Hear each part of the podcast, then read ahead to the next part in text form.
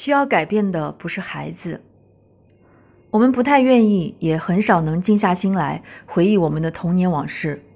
我们总在想，过去的就让它过去吧，反正已经无法改变了。我们总会想当然的以为，我们的成长经历就那样了。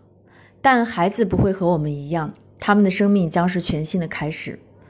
但事实却未必如此。当我看过张以庆导演拍摄的《幼儿园》这部纪录片后，我感到我们自身的改变是我们必须做出的选择。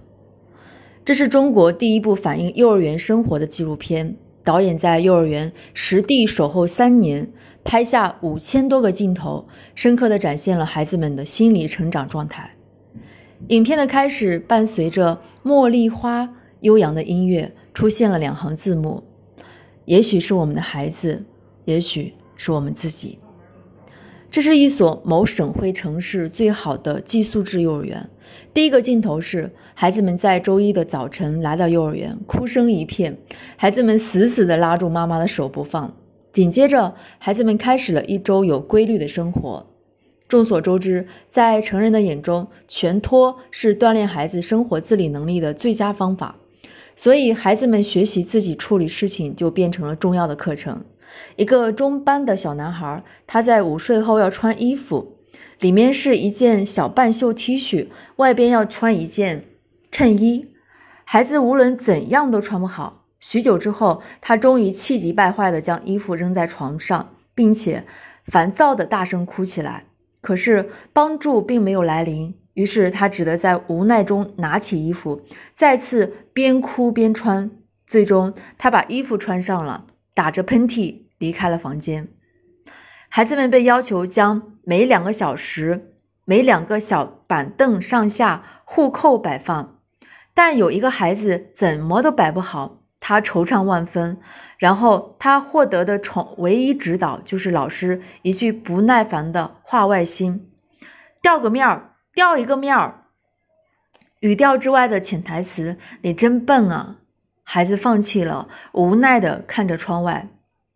在成人认为这一切很正常的同时，我想孩子内心已经对自己有了一个潜意识的判断：“我是不行的。”影片对孩子们之间从身体到语言的暴力攻击都做了记录，这种攻击显示出愈演愈烈的势头。打人的孩子被全班围攻，柔弱的孩子被强势的孩子蔑视、冷漠以待。你这个人好烦呀，我好讨厌你，你不要和我坐在一块儿。这些现象，成人也许并不觉得成长中的问题，但在家里，成人没有给儿童一个良好的语言环境，往往也以同样的方式对待孩子。我讨厌你，你怎么就这么烦人？别跟我在一起。恰恰是我们的语言模式促成孩子建构了同样的语言模式。强势的孩子以这样的模式去对待柔弱的孩子，当然，柔弱的孩子没有力量去面对和拒绝这种模式的时候，会习惯性的让自己进入麻木的状态。但我要说，这种感觉也深深的将一种信念留在孩子的心里：我不够好。片中对孩子做了一些采访，记者问一个五六岁的孩子：“你知道爸爸妈妈为什么把你全托吗？”孩子略带遗憾地说：“他们说很忙，要赚钱养活我。”顿了一下，孩子继续说：“我妈妈要去美容院，我爸爸是房地产的老板，要去请别人吃饭。”说完，他若有所思地想了很久。我想他会认为，在爸妈心中，比起吃饭和上美容院，自己不够重要。记者问几个五六岁的孩子关于爱的话题：什么时候会说我爱你？不知道。说过没有？没有。听别人说过没有？没有。你想对谁说我爱你？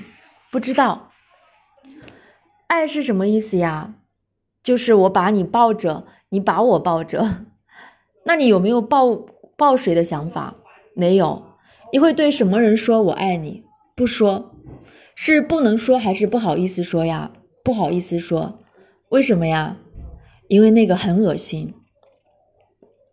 无独有偶，王朔有一部叫《看上去很美》的小说，描写的是二十世纪六七十年代的孩子在幼儿园里的生活。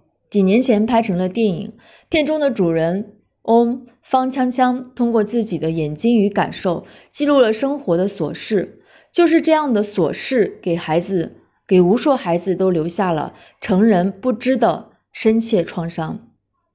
两部影片的不同之处在于，随着时代的发展，物质条件明显改善，而我们的教育理念和多年来固化下来的对待孩子的行为方式以及对待孩子的态度却没有太大的改变。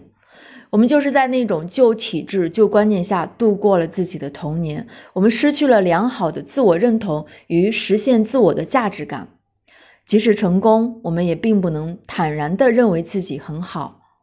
然而，我们的孩子又开始继续在这种依旧盛行的旧观念下成长，他们又将迎来什么样的明天？揭开伤痕总是一件令人痛苦的事情，但是今天，当我们面对我们的孩子时，我们必须有所改变。